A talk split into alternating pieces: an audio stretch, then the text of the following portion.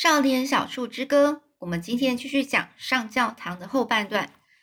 爷爷还说，可是有些人就只偏好施舍，因为这样可以让他们觉得非常自傲，认为自己呢要比那些接受施舍的人还要高级。其实他们所要做的，只是传授那些受难者一点本领，让他们能够靠自己的力量站起来。爷爷告诉我。人性沦落到这个地步，就是因为有些家伙利用施予施予者的虚荣心来养活自己。他说：“为什么人性沦落到这地步？就是说，呃，为什么人呐会活到这么这么糟糕的意思哦？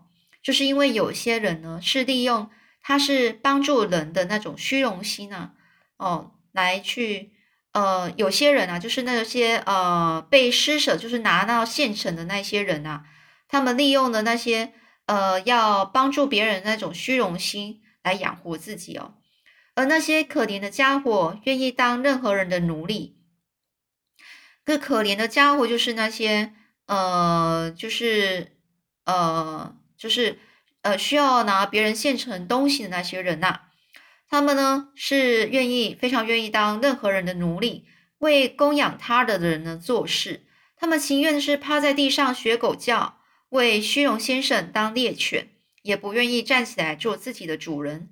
那些可怜虫啊，摇手摆尾的伸手向施予者要东西。事实上，他们需要的只是一记狠狠的飞踢呀，飞踢就是踢呀，啊，踢出去，看看能不能把他们踢醒。爷爷说，有些民族天生自傲，只喜欢不断的施舍，他们还自称自己为大人物。如果这些大人物良心还在的话，他们应该把施舍改变为教导。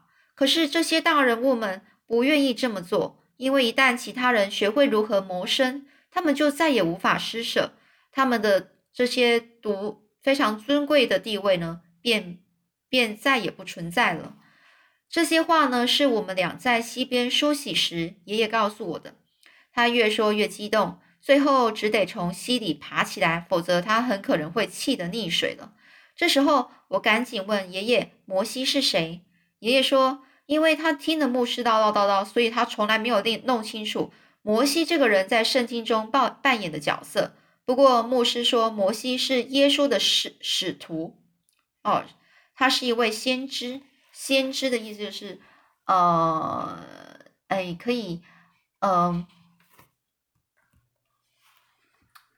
哦，这先知的意思，呃，就是在宗教的方面呢，就是在说，呃，这个人呢是可以跟上帝讲话、跟他上帝接触的人哦。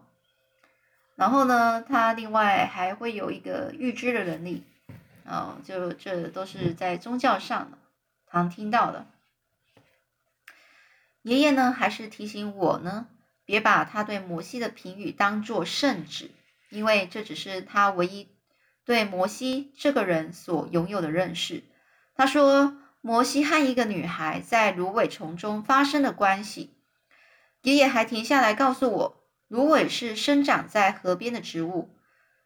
这原本只是很自然的行为，但是那个女孩很有钱，而且她又是一个名叫费罗的阴险王八羔子的女人，而费罗是个嗜杀成性的人啊。嗜杀成性，就是他很喜欢杀人哦。他当然无法容忍这种事情发生，因此他决心去杀掉摩西，而这也导致了今天会有这么多宗教纠纷的产生哦。摩西把那些曾经差点遭到这个费罗施与毒手的人们听到风声后，整个逃走了。他呢，呃，摩西和那些曾经差点遭到费罗施与毒手的人们。哦，就是摩西跟那些呃差点被这个费罗给杀死的人呢，给跟他们这些人逃走了。他率领的那些人呐，逃到了一个偏僻的乡下，四处呢四处呢是寻不到水源。于是摩西用他的手杖在岩石上戳了一个洞，水竟然从那个洞中跑涌了出来。爷爷说到这里停了下来，他告诉我，他也不知道摩西是怎么办到的。不过他确实听到旁边人是这么说的。这爷爷继续说下去，他说：“这个摩西在外头流浪了很多年，不知道自己该何去何从，就是到底要去哪里。事实上呢，最后到达目的地的并不是摩西自己，而是那些跟随他逃亡的人。摩西在流浪流浪的途中就不幸去世了。这时候，大力士曾孙呢就出现了，参孙参孙啊，大力士参孙就出现了，他把一些。”惹是生非的非利士人全部都给杀光。爷爷说，他不知道战斗的经过是怎么样的，也不能确定那些非利士人是不是就是费罗的党羽。不过，这个称称孙的爱人却背叛了他。那通敌的妇人呢，把称称孙呢，哦，参孙 呢，参孙哦，参孙的爱人却背叛了他。那通敌的妇人呢？就是背叛他，就是那个通敌的意思，就是跟敌人呢在一起，站在敌人那一边的那个女人呢，她把参孙力量的来源，也就是头发，趁着这个参孙被灌醉的时候，给全部都剃光了。这参孙婴儿呢是被敌人给抓住，爷爷不记得那个妇人的名字，不过他说这是圣经告诉我们一个很好的教训，那就是要提防那些想把你灌醉的女人。我告诉他，我一定会牢牢记住。爷爷十分告诉高兴的自己能够教给我什么东西。不过那段圣经上的教训，大概是他唯一知道的一段故事吧。现在我回想起来，才明白我们爷俩对圣经的认识真是无知的近乎可怜。无知的近乎可怜的意思就是说，完全都不知道的意思，非常的不了解。不过呢，我猜想我们对某些专门宗教问题的这个混淆程度，可能是可能并不比你要来的糟。呃，混淆程度就是对有一些宗教非常复杂的程度啊，可能不比你来的糟啊，就是非常的糟啊。我和爷爷认为呢，我们和这些宗教并没有什么牵连。因为这个宗教问题和我们的逻辑思维根本是风马牛毫无相似之处，就是说，这宗教问题跟他们我们平常的思考呢，其实是根本是没有关系的。如果你一旦决定放弃和某件事情之间的关系，那么你就会变得变成一个旁观者。也就是说，你决定呢放弃跟宗教有关系，那你呢就只是在旁边看着人啊。我和爷爷呢。在碰到专门的宗教问题的时候，我们就是不折不扣的旁观者，就在旁边看着的。我们只是人眼面对这些问题，因为我们早就放弃寻找任何合乎我们逻辑的解答。爷爷建建议我呢，是最好是忘掉关于受洗的疑问。他说他很久以前就对这个问题死了心了，而且从那之后，他就觉得自己心里就舒服多了。因为这个作者啊，这个小树呢，他呢。他就这个主角啦，主角小树呢，他就一直就很想要知道到底是受洗是怎么回事，到底哪一个是对的呢？嗯，他因为受洗有很多种方式嘛，那大家都他就一直在想到底是怎么样的。那他这个爷呢，就是说啦，你就不要再想这事了，想你没想这事之后，你心里就会舒服多了。而爷爷还偷偷的告诉我，他实在想不透到底水和宗教之间有什么该死的联关联呢？我觉得他的想法和我的是不谋而合啊，就是他意思就是说，我觉得爷爷的想法跟我想法是非常，就是是是一样的，所以我决定就把受洗这件事啊给忘了一干二净。那下一章节是魏恩先生，这一到冬天和春天的时候，这个魏恩先生呢总会是造访我们的小屋，就是拜访我们一个月一次，和日落一般的规律。他大约是停留一晚，有时候则会多待了一天一夜。威恩先生呢是个就是，呃，就是会搬着货物到处叫卖的小贩。平常呢，这个威恩先生是住在镇镇上的，而他的工作则是背着这个货物呢，走遍了山中的小径。通常我们都知道他出现的日子，所以当狗儿们一开始开始就是吠叫的时候呢，我和爷爷呢就会跑到小径去迎接他。我们帮他就把背包呢给扛到木屋里，爷爷扛着那只装满这个装满了这个货物的大背包。威恩先生呢还会修理钟表，所以他手上经常提着一指待修的时钟，而他会让我呢帮他提着那钟那个钟。我们家里并没有时钟，但是当威恩先生在餐桌上修理钟表的时候，我们会一块帮忙。奶奶是点亮的煤油灯，威恩先生把钟放在桌上，打开了他的肚子。我太矮了，是坐在椅子上看不到，所以我就每次都帮把那个椅子呢就搬到他的旁边，站在上面看着他把那个这个时钟的肚子里取出来一堆小弹簧和金色的螺丝钉。哦，就在看这些东西。威恩先生一边修理钟，一边和爷爷聊天。这威恩先生差不多已经活了一世纪这么久了。他留了一把长长的白胡须，身上穿着一件黑外套，一顶黑色的圆形无边的小帽，轻巧的是附在他的后脑上。威恩威恩先生并不是他的全名啊，威恩呐，并不是他的全名。他的名字实在是太长了，太复杂又难，太难念了，所以我们只好取他的名字前头的那几个字，称呼他魏恩先生。这魏恩先生说，他并不介意我们叫他什么，他认为名字并不重要，充其量只不过是几个音组合而成的东西。我觉得事实上也正是如此。他还说，有些印第安名字实在是让他伤透脑筋，所以他自己就为那些人取了名字。他的外套口袋里呢，总会放些好东西，大部分的时候是苹果。有一次，他放了一颗橘子在。口袋里，不过他自己却从来不记得。我们在暮色的陪伴中，呃，吃完晚餐。当奶奶呢是收拾桌子的时候，这威恩先生和爷爷呢是坐在摇椅上聊天。我也端着我的椅子坐在他俩中间。这威恩先生呢聊着聊着就会停下来，接着他会说：“呃，我好像忘了什么事情，可是我记不起来了。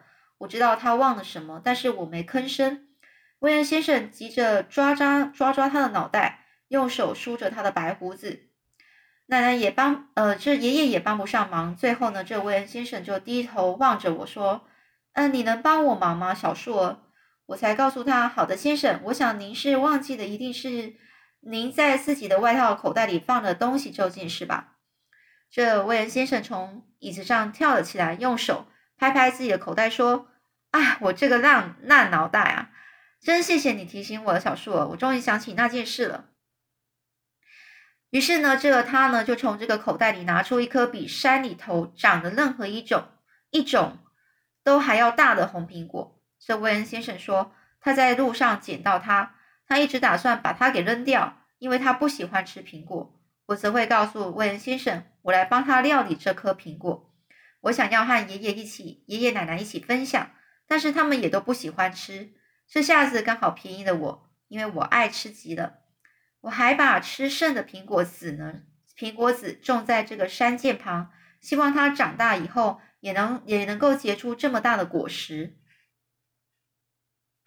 威恩先生还常常忘记自己把眼镜给放到哪去了。当他修理钟表时，他会戴上一副小小的眼镜，那副眼镜是用金属丝线弯成的，这眼壁呃这个镜壁上是缠的布。可以勾在这个耳朵后面，那副眼镜呢是乖乖的架在他的鼻尖上，陪他一起工作。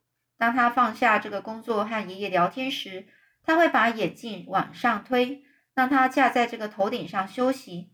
但是当他重新回到餐桌时，他却找不到他的眼镜了。我知道他在哪里。威恩先生用手摸索着桌面，抬头看着爷爷奶奶说。老天呐，又在折磨我了！你看到我的眼镜了吗？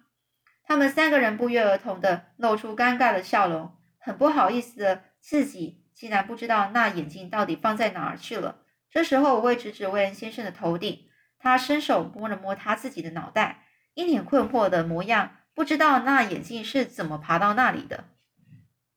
他告诉我，要不是靠我帮忙找到眼镜，他恐怕没法子修理那些钟了。我想也是如此。威恩先生还教我怎么看时间。他把时钟的指针任意的转了一转，然后问我他指的是几点。要是我做我说错了，他会对我笑笑。我很快就弄明白该怎么看时钟了。威恩先生说：“爷爷奶奶把我教养的非常好。他说，现在像我这个年纪的孩子，没有几个知道马克白或者是拿破拿破仑的故事，而读字典是更少见的。他还教了我算术。那个时候的我已经从威士忌买卖中学会了怎么算钱，但是威恩先生教的是不同的东西。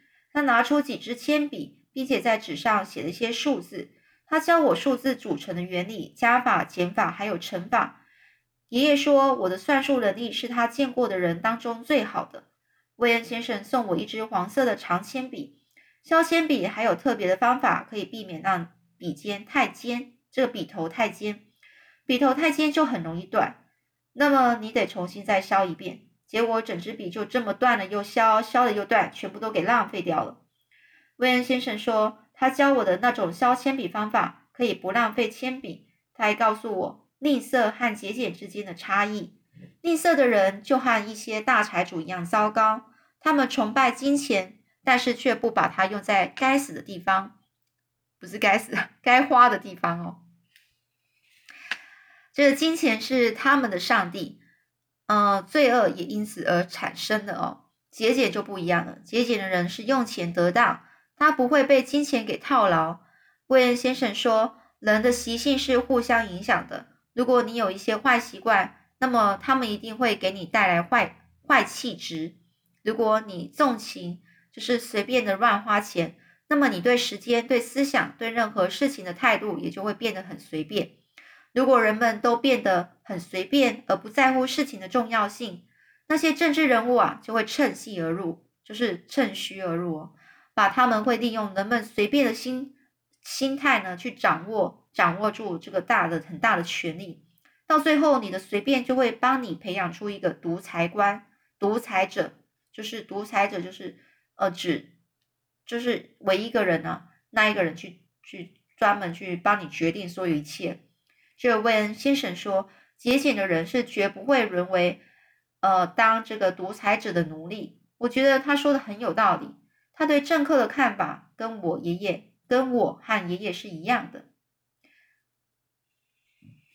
好，那我们今天就先读到这里了，我们下次再继续啦。